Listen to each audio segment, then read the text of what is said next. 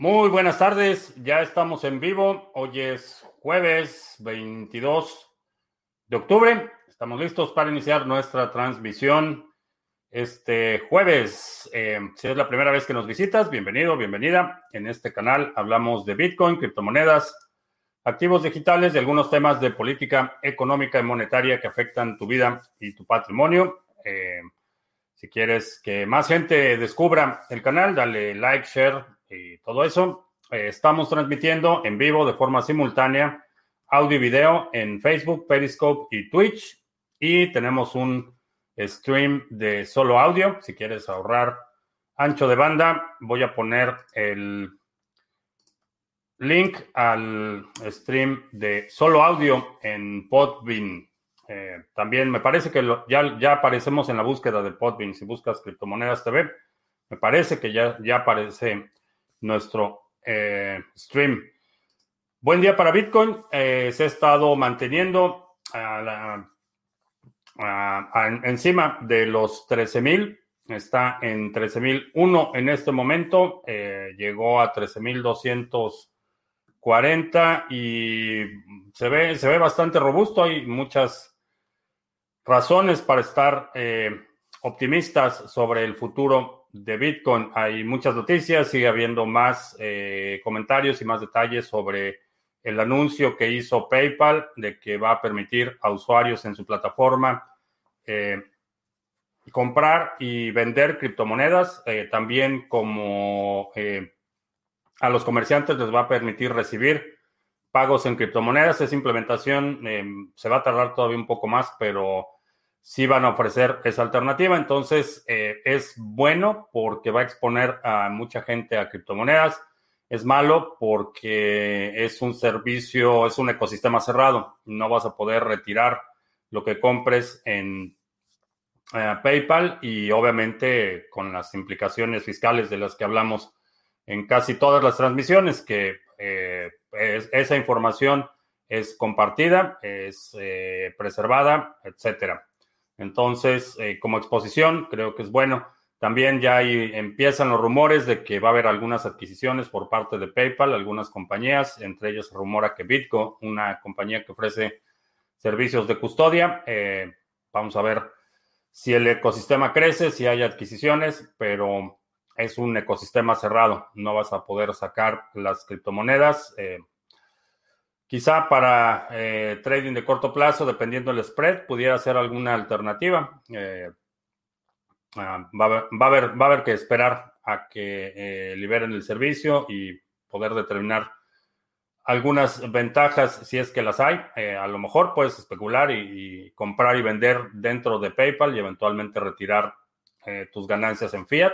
Pudiera ser una alternativa. Eh, también otra noticia importante que eh, creo que pasó bastante desapercibida el día de hoy, pero que eh, creo que ofrece o abre la ventana a una oportunidad enorme. me refiero al anuncio que hizo Hodl Hodl de que a partir de, ah, me parece que va a empezar una, ya está, ya está abierto el mercado de lending para algunos países, pero va a ofrecer el servicio de lending peer-to-peer. peer to peer dentro de la plataforma. Eh, va a ser totalmente eh, de persona a persona. Entonces, si requieres un crédito, eh, publicas ahí que requieres un crédito.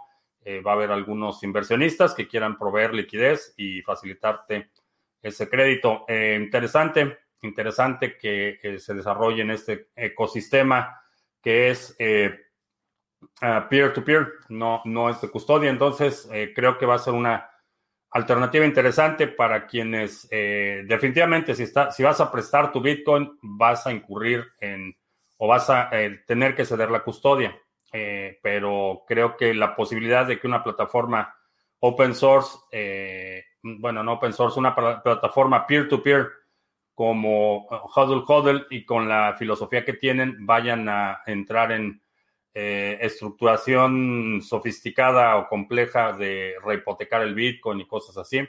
No veo, no veo una instancia. Va a haber una oportunidad para hacer arbitraje, por ejemplo, si, si tienes un apetito mayor por el riesgo, a lo mejor puedes eh, solicitar un préstamo en una plataforma tradicional con un interés un poco más alto y ofrecerlo en eh, hodl hodl con un interés, eh, eh, perdón, al revés, en la plataforma tradicional, obtener, obtener, un préstamo a una tasa más baja y ofrecer ese mismo dinero en hodl hodl con una tasa más alta. Va a haber oportunidades de arbitraje ahí en las dos, en las dos partes. Vamos a ver, vamos a ver cómo, cómo se desempeña, pero me entusiasma bastante esa noticia y creo que pasó desapercibida. No había mucha gente hablando de ella. Eh, Kike Crypto, buenas noches. Es mejor que suba pausado o poco a poco a que suba rápido. Generalmente las subidas pausadas son, o, las que son lentas, son más sostenibles. Hemos visto que eh, por varias semanas se mantuvo en ese rango entre 9.000 y 10.000. Eh, creo que esas son, son las, eh, los soportes que presentan el, son más sólidos, son más sólidos esos incrementos graduales. Artículos de supervivencia, saludos, eh, que se había perdido últimamente los directos, ya estamos aquí. Y si quieres ahorrar ancho de banda, como mencionaba al inicio, tenemos un live stream que es solo audio y que ha estado creciendo poco a poco, pero ah, ya está Jack in the Box en el stream de audio. Eh, ¿Cuál es el proyecto más devaluado y con más futuro? Eh, no diría devaluado, sino subvaluado. Hay una diferencia sutil, pero es una diferencia considerable. Eh, en mi opinión, uno de los que está más subvaluado es Decreed. Decreed es uno de los que está más subvaluados. Nash no es lo mismo que PayPal, pero tú tienes la custodia. Hay algunos servicios similares. La ventaja enorme que tiene PayPal no solo es su eh, extenso acceso a la red financiera, sino una base de usuarios enorme. Son eh, cientos de millones de usuarios de PayPal y esa es la ventaja considerable de, PayPal. Ah, y por eso es que la noticia es tan, tan importante en el sentido que va, va a dar no solo legitimar, y lo digo entre comillas, para los que están en el audio, digo, legitimar, entre comillas, porque eh, sabemos cómo funciona el sistema financiero. Si has estado siguiendo estas transmisiones, ya tienes una idea más clara de que eh, si hay algún eh, cartel criminal que consistentemente viola las leyes y abusa de su posición hegemónica, es el cartel bancario. a ver, vamos a ver a quién más tenemos. Eh, Engels en venezolano en la diáspora, saludos. Plur Sol en la mitad del mundo. Gavilán en Buenos Aires. PayPal dicen que no da la opción de sacar otra billetera. ¿Por qué las personas no saben? porque las personas no saben controlar sus llaves privadas. No, yo creo que lo que quieren evitar es toda la parte de KYC y, una carga eh, legal de, verificaciones y otras cosas que quieren. Creo, creo que eso es lo que quieren evitar. Por eso no te dejan sacar criptomonedas. Todo es un ecosistema cerrado y los retiros y depósitos van a ser como los han estado haciendo hasta ahora.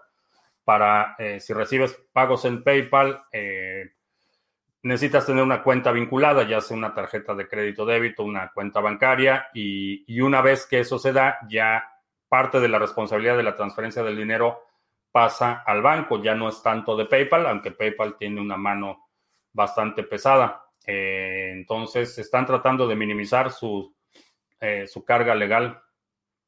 Eh, Ronin en Buenos Aires, saludos. ¿Qué opino del proyecto Silica? Sil. Mm, mm, no sé lo suficiente como para emitir una opinión definitiva. No me ha llamado mucho la atención, por lo que he leído aquí y allá no me ha motivado lo suficiente para estudiarlo a fondo, pero puede ser buen proyecto. Ah, ¿Qué opinas de los que dicen que realmente el trade de Bitcoin lo hacen bots en milisegundos, colocando muchas órdenes en varios exchanges y las noticias valen cero? Eh, son opiniones bastante ignorantes, bastante desinformadas.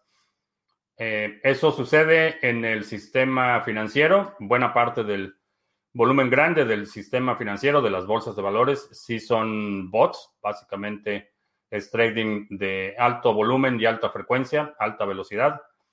En el espacio de las criptomonedas hay algunos operadores de, trading automatizado, pero, pero no es ni, por mucho la mayoría del mercado.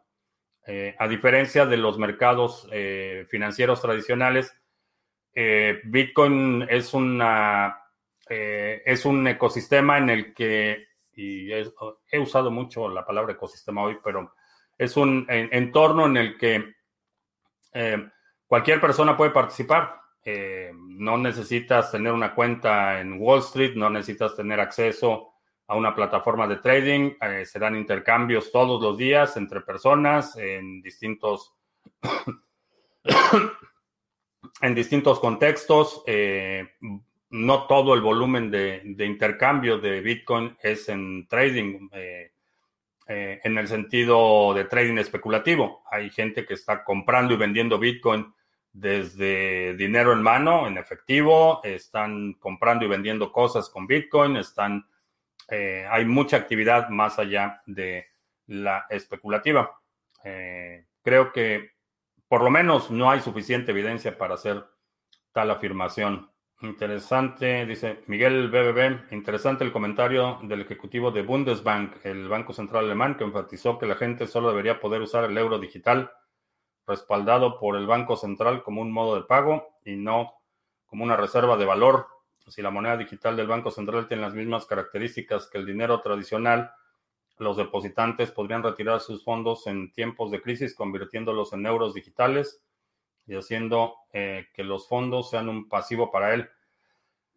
Eh, sí, el, hecho de que va a ser un, una modalidad digital de la moneda fiat no cambia los atributos eh, destructivos de la moneda fiat. Va a ser algo basado en deuda, va a ser un pasivo para la tesorería nacional, es dinero que se debe, es deuda y por lo tanto va a tener las mismas eh, eh, va a estar sujeto a las mismas eh, arbitrariedades en términos de emisión, de reducción de circulante, con el, problema adicional de la microvigilancia de transacciones.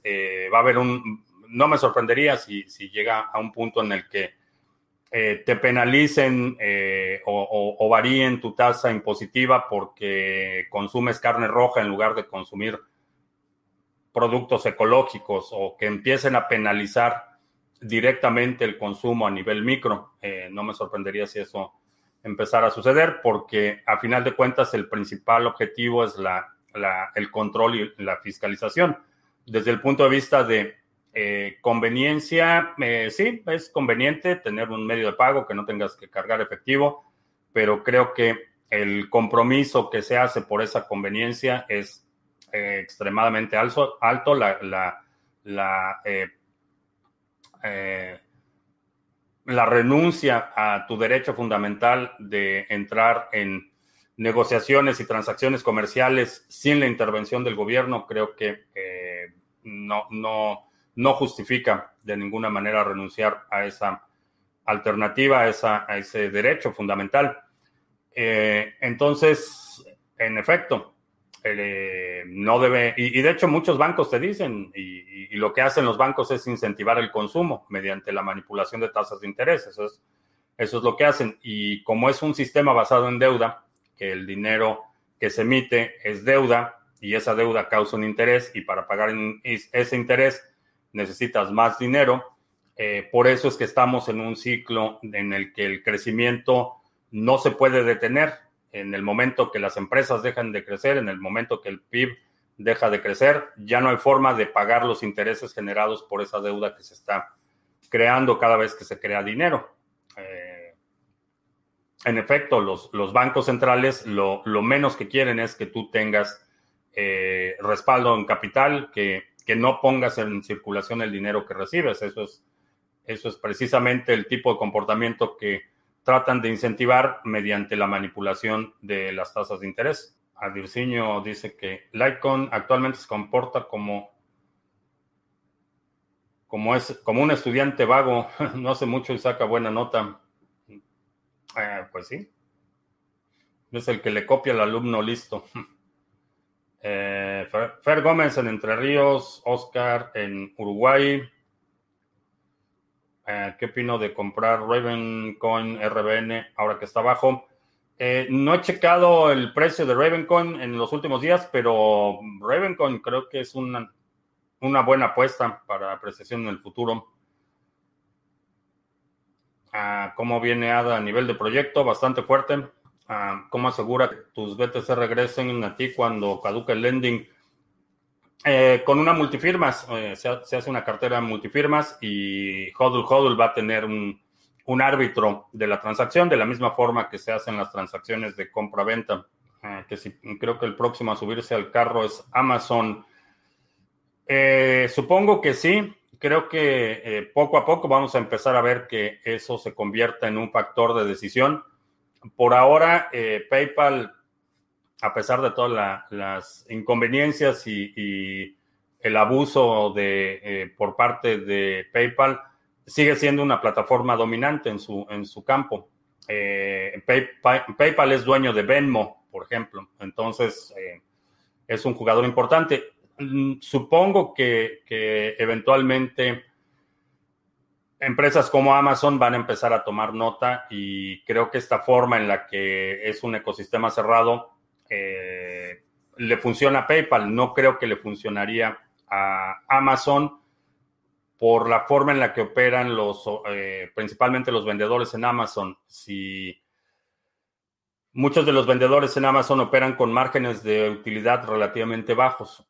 Entonces, si reciben pagos con criptomonedas, el spread puede que no sea suficiente para pagar el costo de la transacción. En, otros, eh, en otras palabras, se el, comerciante en, Amazon estaría subsidiando eh, la transacción. En el caso de PayPal, como no es una empresa eminentemente de servicios financieros, eh, hay algunos que utilizan Amazon Pay, que tienen Amazon Pay, pero realmente no, no es ni, por mucho utilizado al nivel que es utilizado PayPal. Eh, muchos pequeños negocios tienen terminales de pago que utilizan PayPal, muchos prestadores de servicios pequeños tienen eh, terminales de pago que aceptan PayPal y con Amazon no es el mismo caso, pero creo que sí, eh, sí están poniendo atención definitivamente.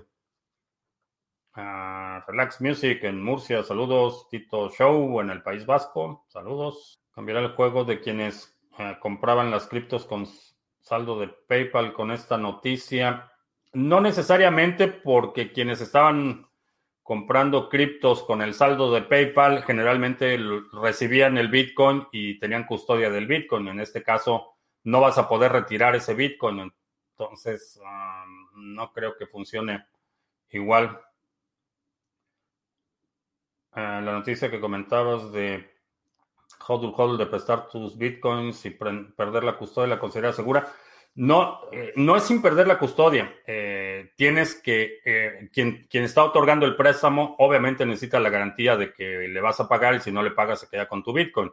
Entonces, va a ser una custodia compartida. No le entregas el Bitcoin a quien te está prestando el dinero, sino que Hodl Hodl va a abrir una cartera multifirmas en la que quien te está haciendo el préstamo tiene una firma y tú tienes una firma o el eh, Hodl Hodl tiene una firma, de tal forma que si te niegas a cumplir los términos, eh, te puedes quedar sin Bitcoin. Esa es la garantía que estás poniendo para el cumplimiento del contrato. Entonces necesita eh, los dos, Hodl Hodl y el, y el quien te está prestando el dinero, necesitan poder ejecutar el contrato si tú no cumples. Entonces, no pierdes, no pierdes la custodia. Eh, de la misma forma que, eh, que, la pierdes cuando estás utilizando otra plataforma de préstamos en las que tú le estás entregando las monedas a la plataforma de préstamos. En este caso va a ser una custodia eh, compartida, pero más que, más que la parte de la custodia, porque sí entiendo que si, si estás entrando en, una, en un contrato comercial y, estás recibiendo dinero a cambio de poner en garantía tus bitcoins, estás arriesgando tus bitcoins por definición. Donde veo que está el menor riesgo es en la parte del, eh, eh, rehipotecar los activos o otras maniobras que creo que incrementan considerablemente el riesgo para quienes están prestando el Bitcoin. Eh, porque la plataforma tiene la custodia del Bitcoin. En este caso va a ser la custodia en una multifirmas en la que ninguna parte de, las partes del contrato de forma unilateral puede disponer del Bitcoin eh, sin por lo menos la, cooperación de otra parte. Eh, es interesante, es interesante ese, modelo. Uh, atentos holders de Waves, el día 15 de noviembre arranca la votación para la reducción de la inflación, dice Fotón. Ve a, PayPal como el primero en llegar, por lo que quiere ser el primero y adaptarse a los cambios y no quedarse atrás. Eh, no, PayPal ya es una institución osificada, ya es, ya es un jugador viejo. Eh, no puede responder a los cambios y a la innovación. Esa es una de las razones por las que compró Venmo, porque ya PayPal como marca es una marca monstruosa.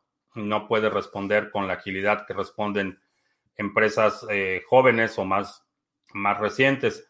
Eh, llega, llega tarde, ya desde el 2000, me parece que el 2014, en la conferencia eh, Money 2020, que es una conferencia de eh, servicios financieros a nivel mundial, así se llama Money 2020, pero fue en la conferencia, me parece que en el 2014, el 2015, ya un grupo de bitcoiners compró un, un, un bus, un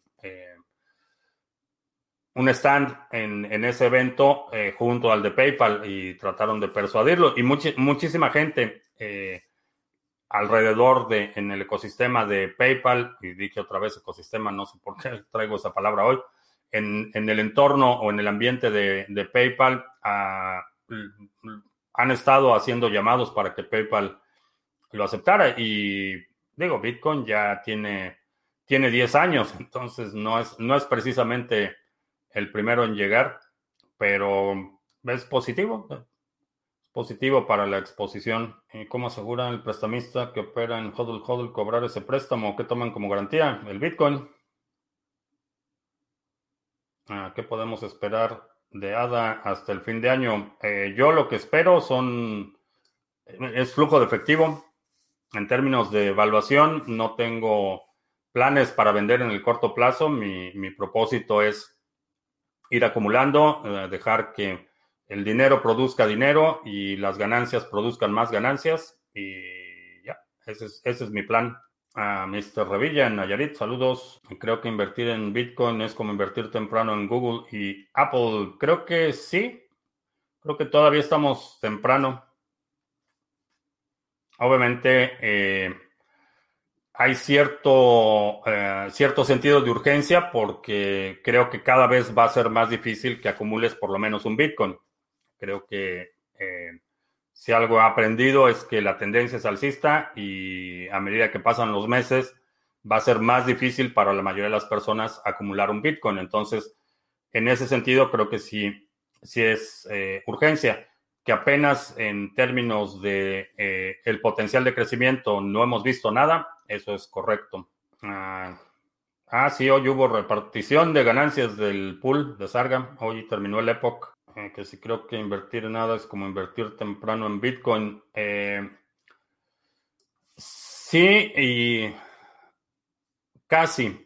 Eh, y una de las razones es porque simplemente por la, la emisión de ADA, el precio unitario de ADA nunca va a llegar a lo que y digo nunca, me estoy refiriendo a, mi tiempo de vida, a lo mejor en 100 años eh, ADA vale 50 mil dólares por ADA, no lo, no lo sé, pero eh, pues simplemente por el número de hadas que hay en circulación, no creo que va a llegar a niveles de, de costar decenas de miles de dólares por cada hada. No creo que llegue a ese nivel. En términos de masa total de dinero, creo que sí, creo que es, eh, es temprano, es temprano para, eh, invertir en nada y mientras más temprano mejor.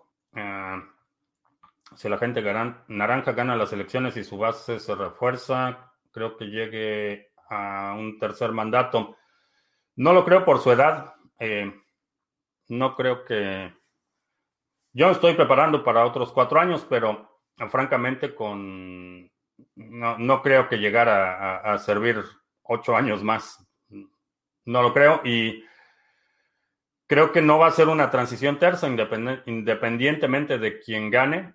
Eh, no va a ser una transición tersa y creo que el inicio del próximo año va a ser también bastante caótico. No creo que, no creo que se detenga esta trayectoria de caos y descontento. Eh, particularmente, eh, yo estoy anticipando que los meses posteriores a la elección sean bastante caóticos, de mucho desgaste.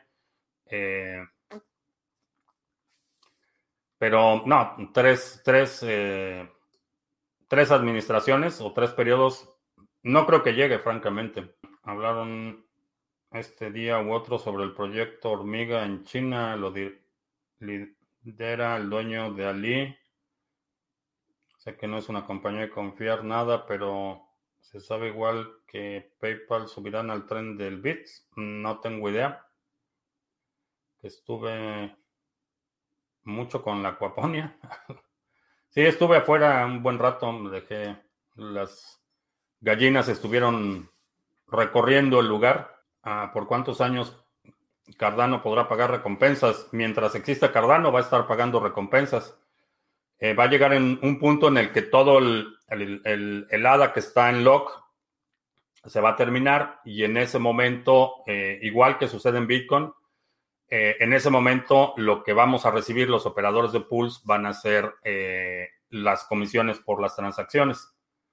Está diseñado para que a medida que las recompensas de, eh, del dinero se van agotando, del que ya está bloqueado o bloqueado, las, los fees por transacción empiecen a subir, el volumen de transacciones empiecen a subir y por lo tanto lo que cobran los pools eh, y los operadores, los validadores de las transacciones, va a ser los fees contenidos en cada bloque. Cuando se termina de repartir todo, no, no, sé cuánto, cuándo se termina de repartir todo. Si tuvieras 20 mil euros para invertir en cripto, si tuvieras ya un BTC acumulado, ¿crees que sería buena idea invertirlo en minería o directamente compraría ADA Ravencoin y esperaría, su apreciación?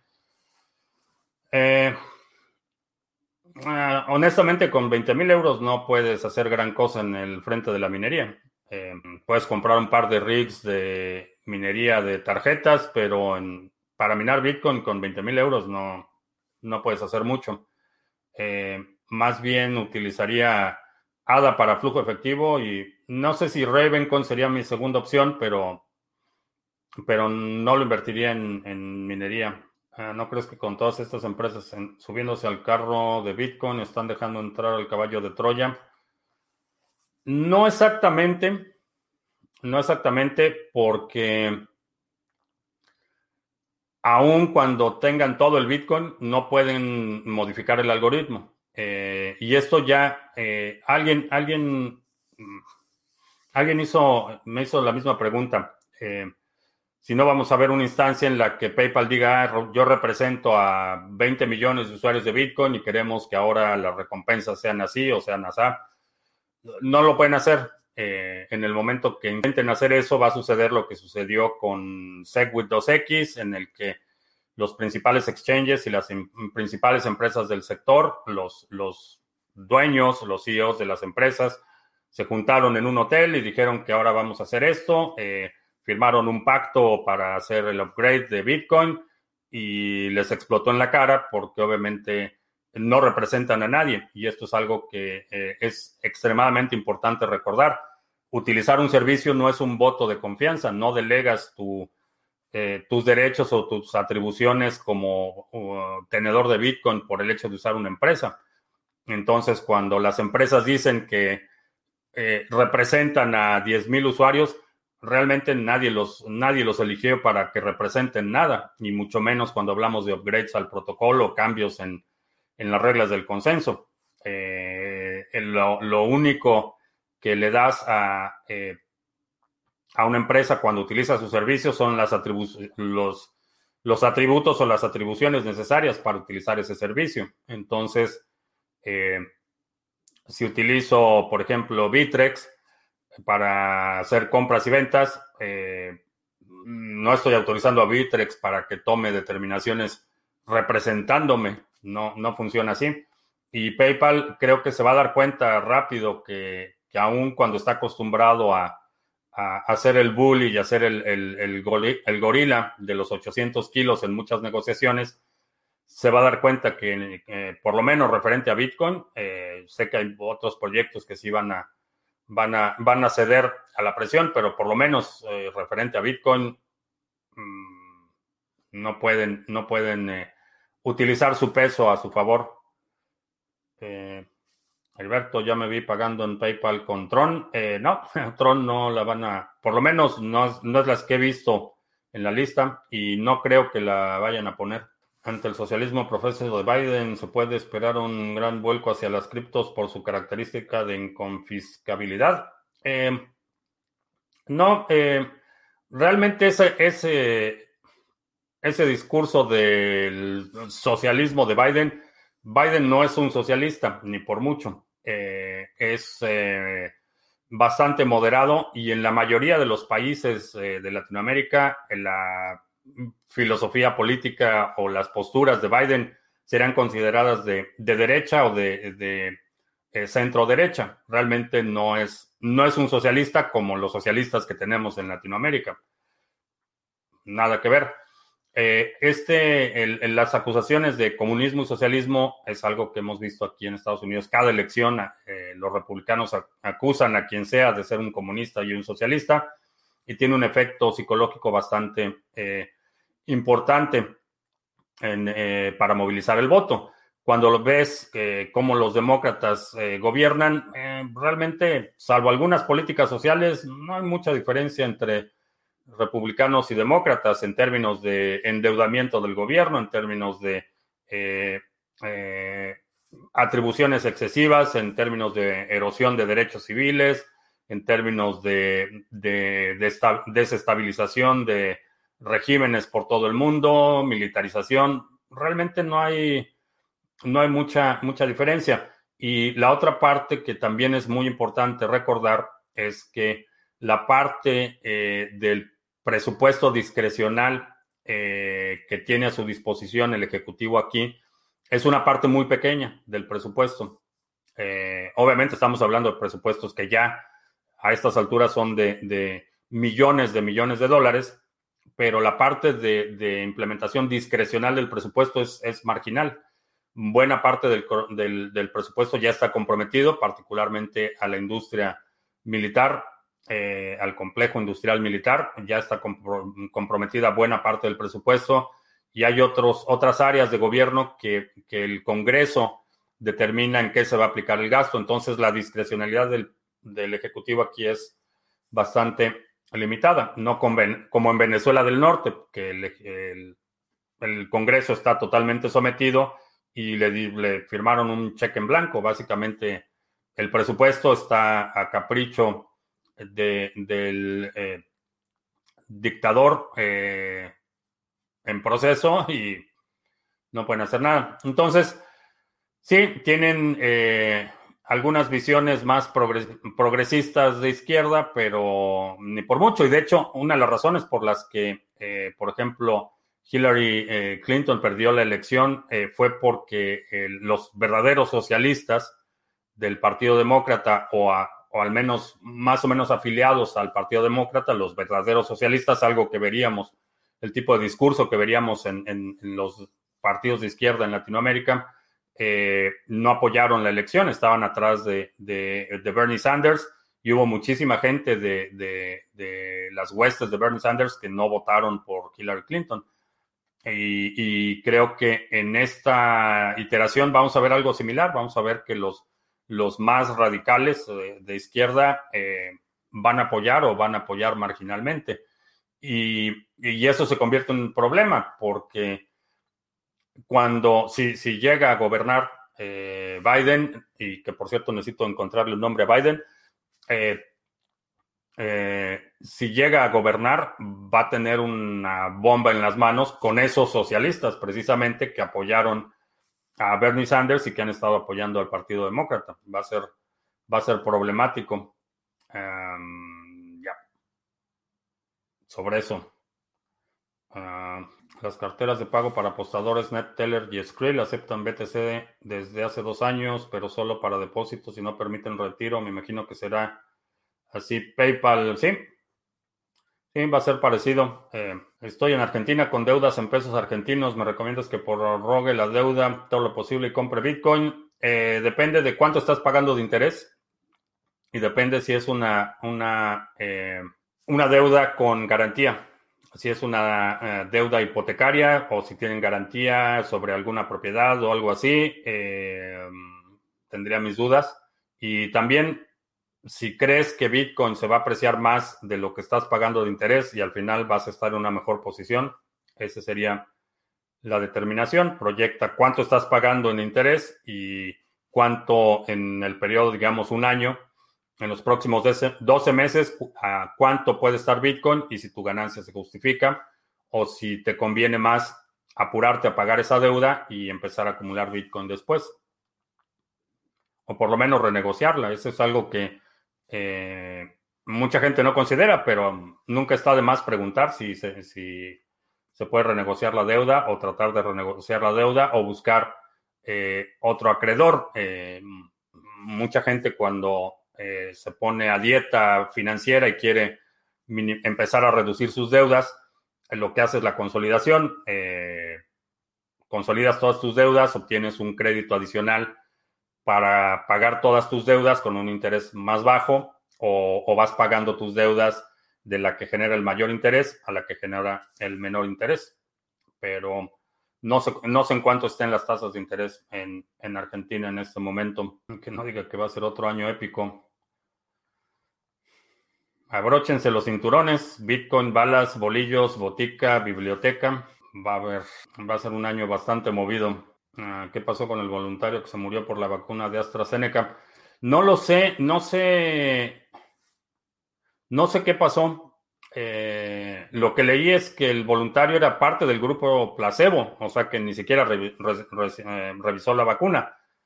Ahora, esa es palabra de farmacéutica, entonces no sé, no sé exactamente qué pasó, pero lo que leí es que el voluntario que se murió eh, no recibió la vacuna, recibió un placebo. Eso es todo lo que sé. Ah, dicen que PayPal puede tener planes de sacar su propio token. Pudiera ser. Eh, no le vería mucha ventaja o, una diferencia significativa a los tokens de una aerolínea, las millas de una aerolínea, pero pudiera ser. Ah, lo de caballo de Troya lo decía al contrario, que las personas conozcan el Bitcoin y hacerlo creer, crecer más la independencia del Estado. Eh, ah, caballo de Troya a favor de Bitcoin. Eh, creo que sí, aunque eh, si la gente fuera, y me refiero a gente como humanidad, si fuéramos tan racionales como nos asumimos, eh, todos comeríamos bien, haríamos ejercicio y utilizaríamos vehículos eficientes y no desperdiciaríamos recursos. La realidad es que las motivaciones humanas son mucho más primitivas de lo que nos gusta reconocer. Eh, creo que va a haber un, gran porcentaje de personas que aún con el, aún con el conocimiento prefieran la conveniencia de que alguien más les administre sus fondos. Eh, de hecho, es, algo que, por lo que he criticado mucho a, empresas como Binance, por ejemplo, eh, que tratan de incentivar que los usuarios deleguen sus depósitos. Hace, que fue ayer o antier, me parece, vi, un tweet de un usuario X, no era ni siquiera alguien así muy influyente o muy visible, diciendo que a un amigo le habían hackeado su Trezor y el CEO de Binance le respondió que mejor depositara en Binance. Mm, eh, promover ese tipo de, incentivos y comportamiento para la concentración y los depósitos beneficia a las empresas, pero creo que es el... Y, va a haber gente que así lo decida, que crea que esa idea de, la soberanía y la autodeterminación es muy complicada o muy onerosa o, muy aburrida o muy riesgosa o lo que sea y le entregue esa soberanía. Eh, lo vemos todo el tiempo con, los gobiernos. Hay gente que prefiere que el gobierno se haga cargo. De esa forma elude su responsabilidad individual y tiene a quién echarle la culpa cuando las cosas le van mal, eh, le echa la culpa al gobierno porque el gobierno no hace esto o no ha hecho esto otro o, o no lo atiende, pero... Y, desafortunadamente creo que va a seguir siendo una mayoría. Ah, tengo BTC, sería conveniente pasar un poco a Tether para esperarlo más abajo. Eh, no. No es el tipo de movimiento que recomendaría. Ah, si mi primo Juan solo tuviera la opción descartando BTC de invertir, ¿cuál sería mi sugerencia en orden para Litecoin, oro y dólares americanos? Depende de en qué país estés. Ah, si no estás aquí en Estados Unidos, a lo mejor el dólar sigue siendo una excelente apuesta para ti. Eh, no, eh, he organizado mi vida para no estar sujeto a ese tipo de limitaciones externas. Entonces, eh, por principio de cuentas, no acepto la premisa de que solo puedo invertir en una cosa. Eh, ah, dependiendo de en dónde estés y de tu situación personal, a lo mejor una combinación de los tres es, es, lo apropiado, tener algo de criptomonedas, algo de oro y algo de dólares. Depende en dónde estés. Ya vi que en, en Argentina están empezando las redadas a lugares donde están vendiendo, intercambiando dólares sin aprobación de el gobierno bolivariano de Argentina. Eh, ya están haciendo redadas en lugares donde la plaza, lo publiqué en Twitter, se llama la plaza... A ver, voy a buscarlo rápido, a ver si lo encuentro. No sé, lo publicó Franco Amati, publicó el video, pero no dice dónde es. No dice dónde es, pero ahí en Twitter está, publiqué el link a la nota. En donde vivo, ¿qué popularidad y aceptación tiene BTC? Bastante. Vivo en Estados Unidos. Bastante. Biden el vilonchelo. No sé, no sé cuánto vaya a durar si llega. a cómo se ponen las hadas de recompensas en el staking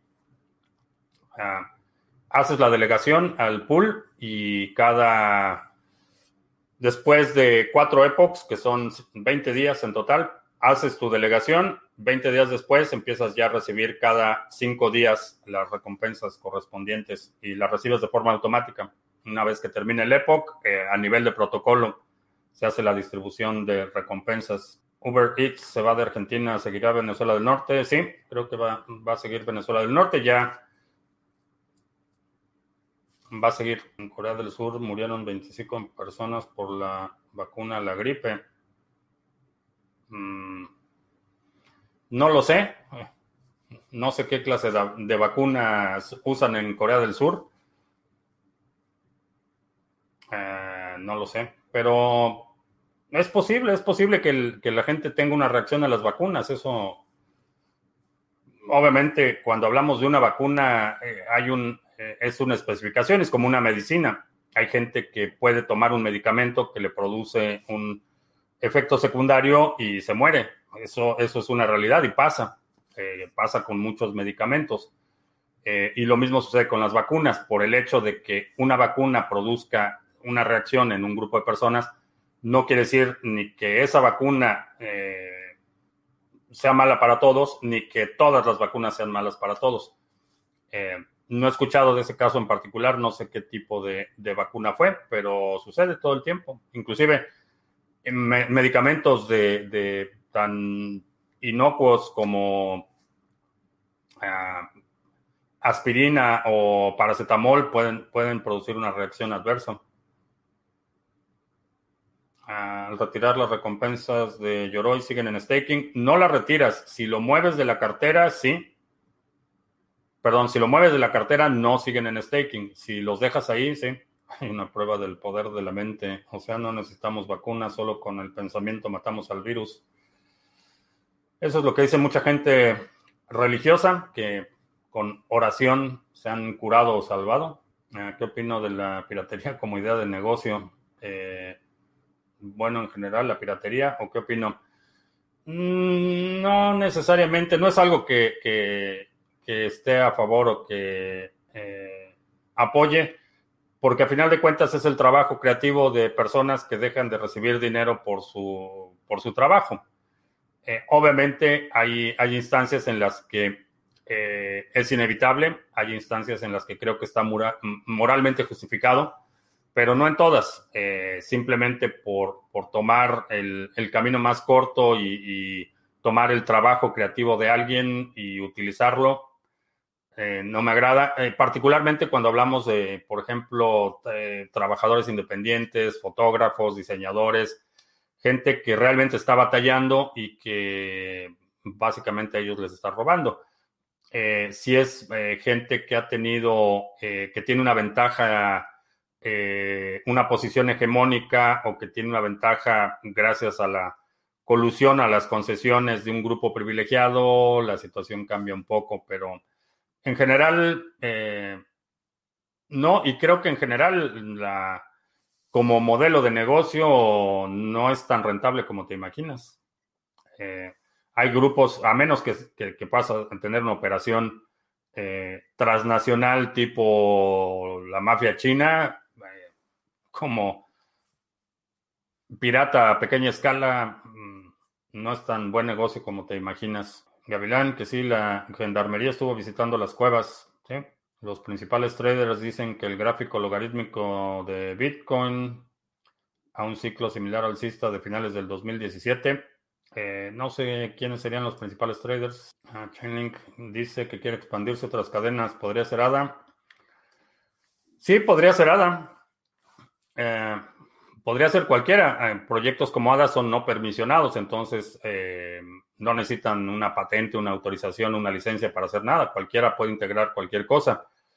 Lo que sé es que eh, en el frente de los oráculos eh, hay dos eh, documentos técnicos que va a presentar en una conferencia el grupo de IOHK, me parece que la primera semana de diciembre, precisamente sobre oráculos. bastante interesante el documento. Ah, según mi análisis técnico, veo una posibilidad alta de que BTC logre subir de los 13.000 en los próximos días. Ya subió, hoy, hoy estuvo por encima de los 13.000. Ah, estuvo en 13.250. En este momento está en 12.800.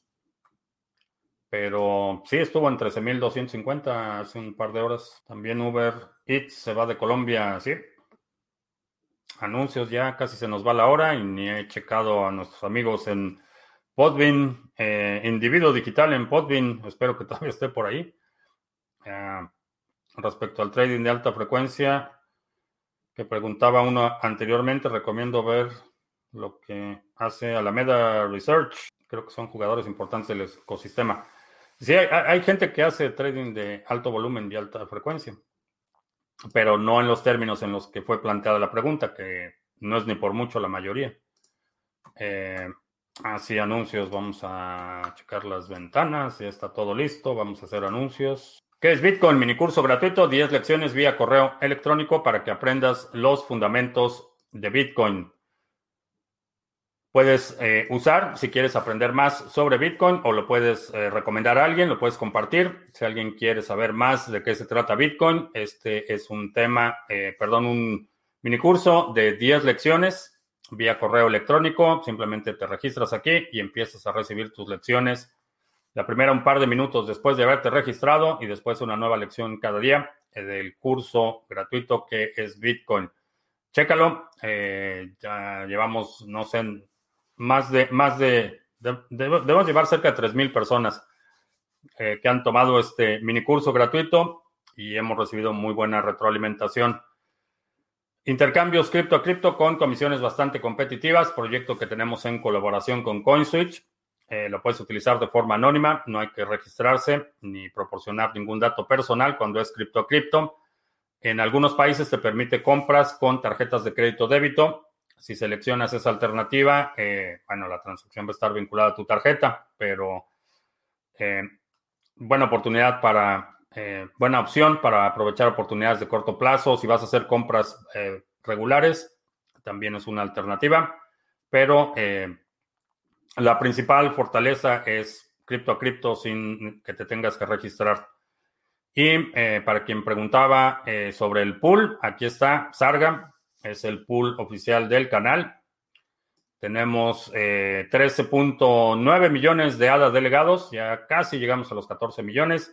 Ha estado minando de forma consistente, tenemos 5.4 de retorno en los últimos 30 días. Realmente eh, tenemos escasamente dos meses, eh, que estamos en octubre.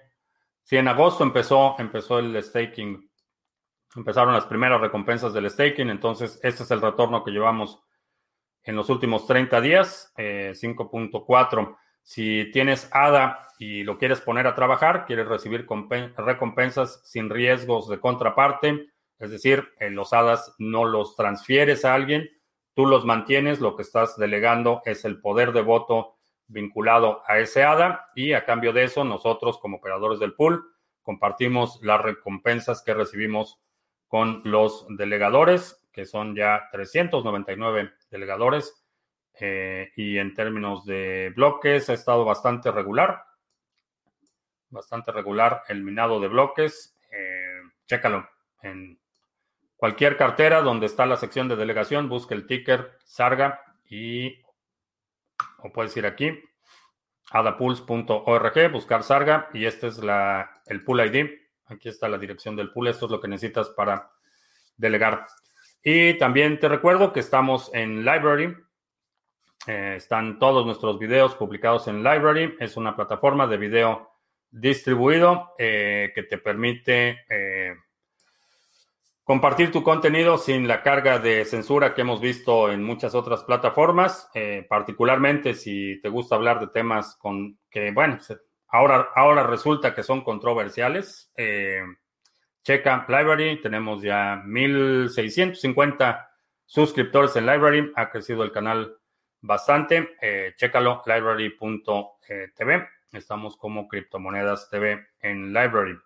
Y si eres creador de contenido, en la plataforma puedes obtener recompensas por crear, compartir contenido y participar en la plataforma. Eh, vamos a ver dónde me quedé. No llegué a la cantidad de BTC que quería juntar. ¿Crees que ya se me ha ido el tren con BTC? Eh, no. Lo que creo que va a suceder es que ahora creo que va a ser cada vez más difícil. Puede que haya una corrección, por ahí hay un gap en el nivel de los 9400, me parece que es, creo que 9400. No va a ser la última subida y ni creo que vaya a ser la última oportunidad, pero sí creo definitivamente que eh, va a ser cada vez más difícil. Ve la gráfica del histórico, el precio va para arriba y si continúa esa trayectoria, cada vez va a ser más difícil acumular eh, por lo menos un Bitcoin o, la cantidad que te hayas eh, puesto como propósito. Puesto como propósito, eso dije. Algo así. La oración del justo puede mucho. Eh, no, pues las oraciones nunca pueden nada. Es. bueno. Respeto tu derecho a estar equivocado, digamos. Al entrar el Bitcoin en PayPal no podría ser manipulado como los ME. Eh, Realmente no. Digo, pueden poner un premium. Eh, no sé cuál vaya a ser el spread de Bitcoin o de otras criptomonedas en PayPal. Eh, pero no lo creo. Nuestro Chairo de cabecera dice que prefiere rezar el rosario toda la tarde que ponerse una vacuna. Lea para que no se aburra. Ah, ¿Qué pienso del precio de BTC de aquí hasta el 31 de diciembre? Creo que Va a seguir subiendo y bajando. artículos de supervivencia. Dice que él tiene sus hadas delegadas en Sarga. ¿Qué es un gap? Un gap es una diferencia entre el precio de cierre y el precio de apertura en los futuros. Ah, se da en otros mercados, pero es básicamente en los futuros. Entonces, eh, los futuros operan en horario bursátil de lunes a viernes. Entonces, vamos a suponer que el viernes cerró a 9.200 el Bitcoin y el lunes el precio de apertura, de apertura es 9.800. Allá hay un gap, es una diferencia entre el precio de cierre y el precio de apertura. Eh, generalmente se da en los fines de semana. Si ves eh, los precios de cierre y apertura durante la semana bursátil, generalmente abre y cierra siempre al mismo precio. Eh, los fines de semana puede haber variaciones y en ocasiones se dan estas que, el gap es muy grande, que hay una diferencia muy grande entre el precio de cierre el viernes por la tarde y el precio de apertura el lunes. Hay una, es una observación, no, realmente no es una ley, no hay nada que escrito que diga que debe ser así. Es una observación, pero dicen que los gaps siempre se cierran, es como una, eh, un aforismo del sector del trading de, de futuros que los gaps siempre, siempre se cierran porque hay un patrón en el que el precio siempre tiende a cubrir esa diferencia entre el precio de, cierre más bajo y el precio de apertura. También puede ser al revés, puede ser que el precio de apertura eh, de cierre sea muy alto y el precio de apertura sea muy bajo. Siempre cuando hay una, una discrepancia entre esos precios de cierre y apertura, se llaman gaps, y hay una tendencia en que los precios tienden a revisitar esa diferencia entre apertura y cierre. Entonces, en este caso, específicamente hablando de Bitcoin, me parece que el gap está alrededor de los 9.400. Entonces, si, si Bitcoin se comporta como se ha comportado a lo largo de su historia, es posible que revisitemos ese precio o ese nivel de precio de 9.400. Ahora, eso revisitar puede ser 30 segundos, no, no tiene que estacionarse ahí. Puede ser simplemente una vela enorme que baja, visita ese precio, inmediatamente rebota y, vuelve a superar eh, el nivel del día anterior. Ha sucedido ah, y creo que puede suceder. Cada cuándo tendría que hacer las compras promediadas. Eh, tú determinas si quieres hacer compras, eh, a lo mejor una vez por semana, sería una creo que te, daría el, el precio más consistente si es una vez por semana, pero dependiendo de tu estrategia, qué tan a largo plazo es. Las compras promediadas uh, la puedes hacer diaria o, hay gente que la hace cada 72 horas o si tu estrategia es mucho más a largo plazo, las compras promediadas las puedes hacer una vez cada trimestre o cuatrimestre, como la de creer que algo no se ve y por eso no existe. Eh, no sé quién, quién haga esa afirmación. En mi caso, no es que no, no es que no creen algo porque no lo puedo ver. Eh, hay cosas en las que no creo porque no hay suficiente evidencia para soportar su existencia. Eh, como mencionaba, hay, hay cosas que no vemos y son reales, existen, se pueden medir, se pueden demostrar. cosas como el magnetismo, la gravedad, que no se ven, el espectro radioeléctrico, solo hay un, una, franja eh, que podemos percibir. Eh, en el espectro luminoso solo hay una franja que podemos percibir. Hay cosas que no podemos percibir con nuestros eh, sentidos, pero que se pueden demostrar y, tienen un, comportamiento estructurado y, y, se pueden repetir los experimentos y siempre los experimentos van a dar los mismos resultados. Entonces, hay cosas que no se ven, pero se puede demostrar su existencia hay cosas eh, que no se ven y que no hay suficiente evidencia para afirmar que existen y por eso tiendo a creer que no, que no existen. Eh, si la evidencia cambia y descubrimos que hay otra cosa que antes no conocíamos y la evidencia es convincente, eh, no tengo problema en cambiar mi opinión. Pero sí, eso de, de asumir que, que la gente que no tiene creencias religiosas es simplemente porque no ve, es un argumento bastante poco sofisticado, vamos a ponerlo así. Luego de que Hacienda reprochara que la banca privada no ha utilizado en su totalidad las líneas de crédito ofrecidas por el Banco de México, el presidente de la Asociación Bancaria responde si estamos prestando. Sí estamos prestando, pero las personas no toman crédito por prudencia. ¿Qué opino sobre eso? Ah, no, no, estoy seguro que, que los bancos estén prestando, pero la realidad es que ahorita quién se va a endeudar es una, eh, particularmente México está en una situación bastante grave. Hay muchísima gente que no tiene trabajo eh, o que ha visto severamente mermada su capacidad de generación de ingresos eh, y con el tipo de garantías que piden los bancos, ¿quién se va a aventar ahorita a, pedir un préstamo? ¿Crees que podría llegar otra gran empresa como Amazon o Apple, pero esta vez sería de China? Ah ya hay empresas que son como Amazon o Apple en China. No creo que vayan a tener demasiado impacto aquí en Estados Unidos. Eh, quizá en algunos países de Latinoamérica sí, pero aquí va a haber una enorme resistencia. Ah, ¿Hay algún estudio que diga que el hodl de BTC le gana en precio a la larga a las altcoins?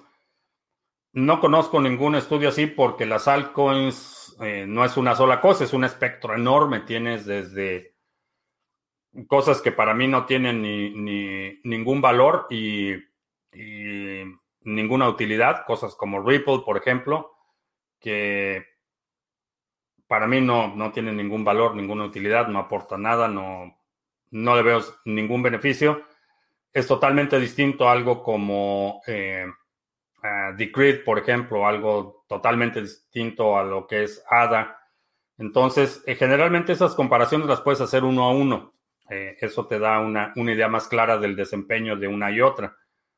Pero eh, esas comparaciones de Bitcoin y las altcoins en su conjunto sería, en mi opinión, muy poco fiable porque hay una distancia abismal entre unas altcoins y otras. Eh, es el, peligro de los promedios. Eh, eh, Nassim Taleb dice, el autor del libro el, Cisne Negro, dice que explicando el asunto, el problema de los, de los promedios, dice que, que, nunca, nunca cruces un río que en promedio tiene metro y medio de profundidad que nunca cruces caminando un río que tiene en promedio metro y medio de profundidad. Y tiene razón, eh, los promedios pueden ser engañosos. El desempeño de algunas monedas como Bcash, por ejemplo, ha sido desastroso.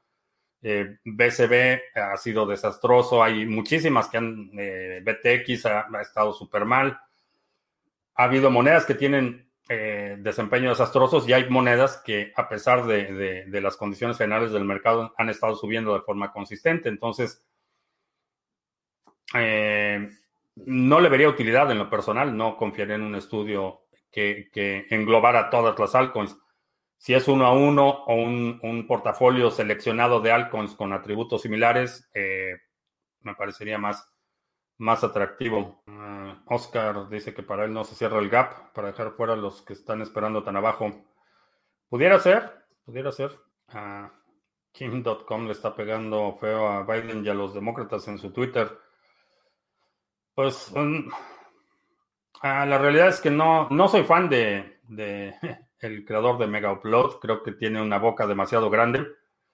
Eh, creo que ha aprovechado la ingenuidad de mucha gente, eh, particularmente después del asunto del cierre de Mega Upload y su historia posterior. Eh, ha hecho muchas promesas vacías, ha recibido dinero de inversionistas, no ha cumplido.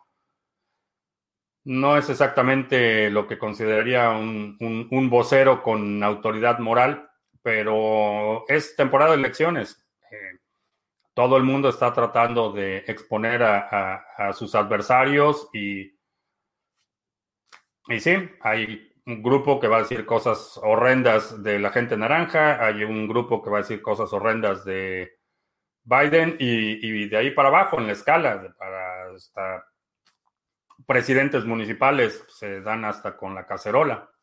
es la, política. ¿Cuál es la verdad? Eh, la verdad es lo, que, lo que se puede demostrar. Y para mí no hay, no hay mucha diferencia aquí en si gobierna uno u otro. La realidad es que tanto demócratas como republicanos han hecho atrocidades e-, equiparables, eh, no solo en términos de política exterior, en términos de política interna, eh, vigilancia del Estado, eh, una eh, erosión de la base monetaria, son cómplices en, la devastación que han creado.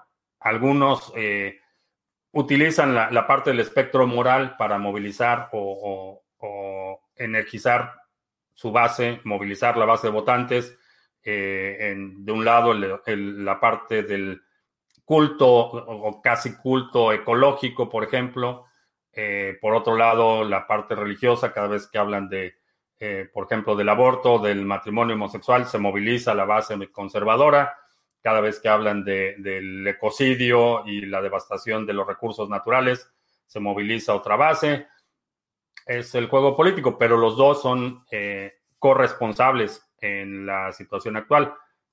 Asumir que eh, un partido u otro eh, son la solución es bastante poco sofisticado.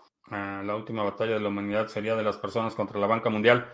Ese es realmente el enemigo. Eh, hay, muchísima gente que sigue enfrascada en, la ilusión de la lucha derecha e izquierda.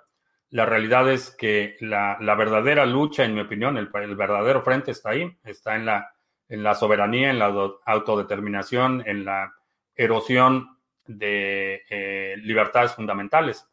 Eh, el, verdadero reto en estos tiempos es la eh, hiperintrusión del gobierno en los asuntos de sus ciudadanos y la transición de un Estado garante de los derechos a un Estado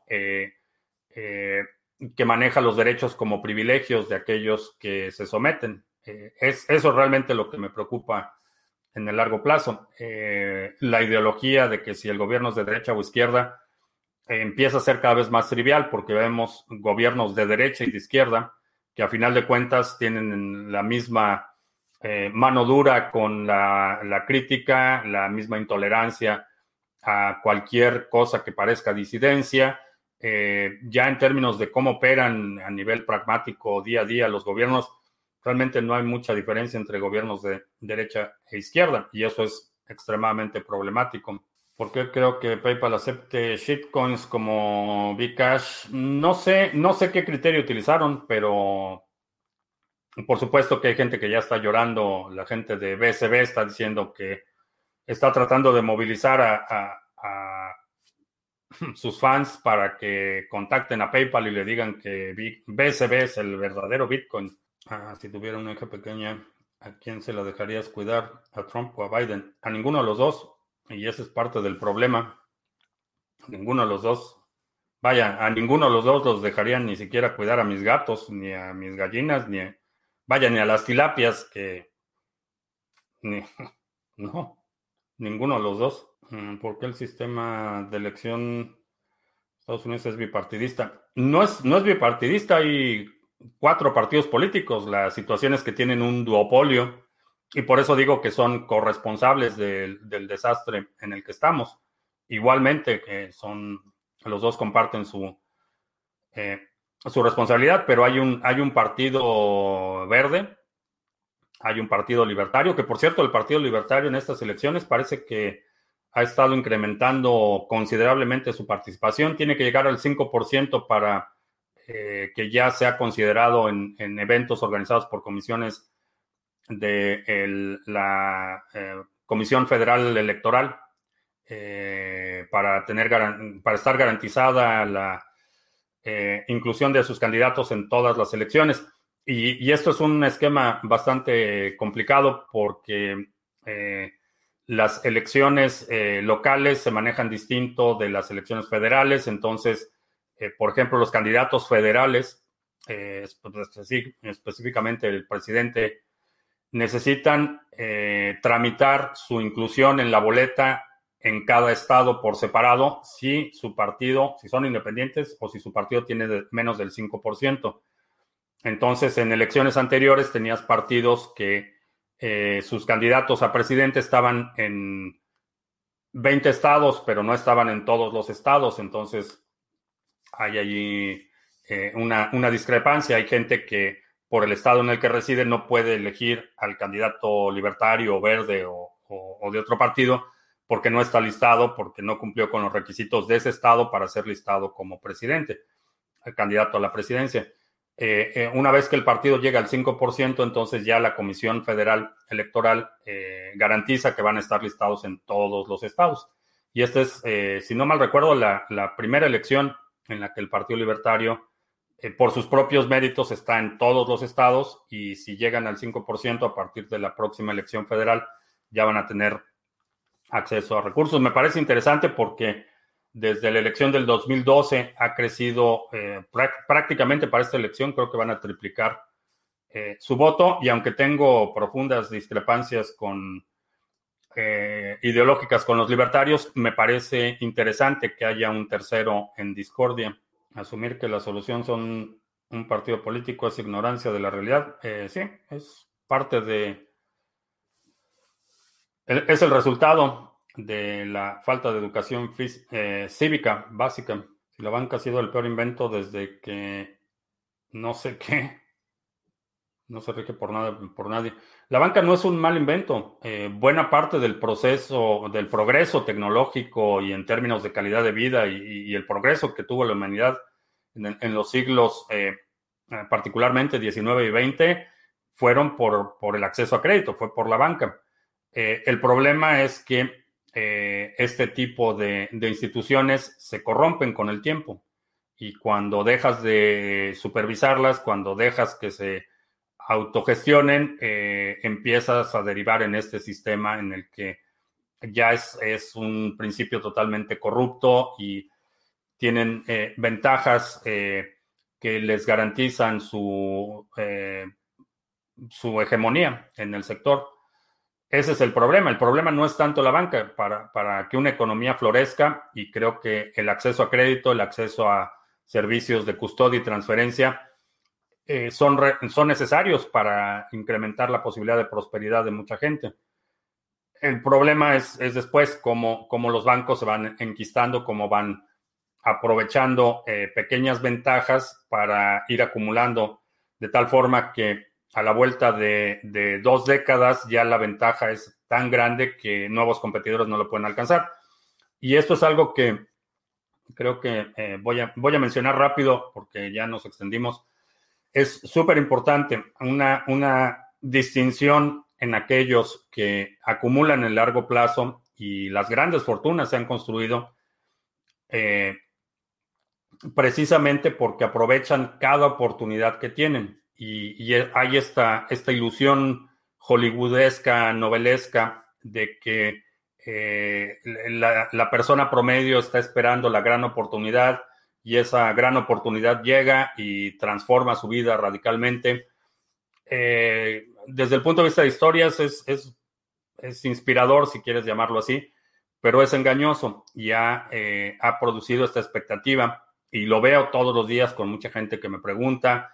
Eh, están tratando de buscar esa inversión, ese, ese próximo Bitcoin, ese Arbistar o ese bot de trading o ese tip en la bolsa de valores que los va a hacer millonarios.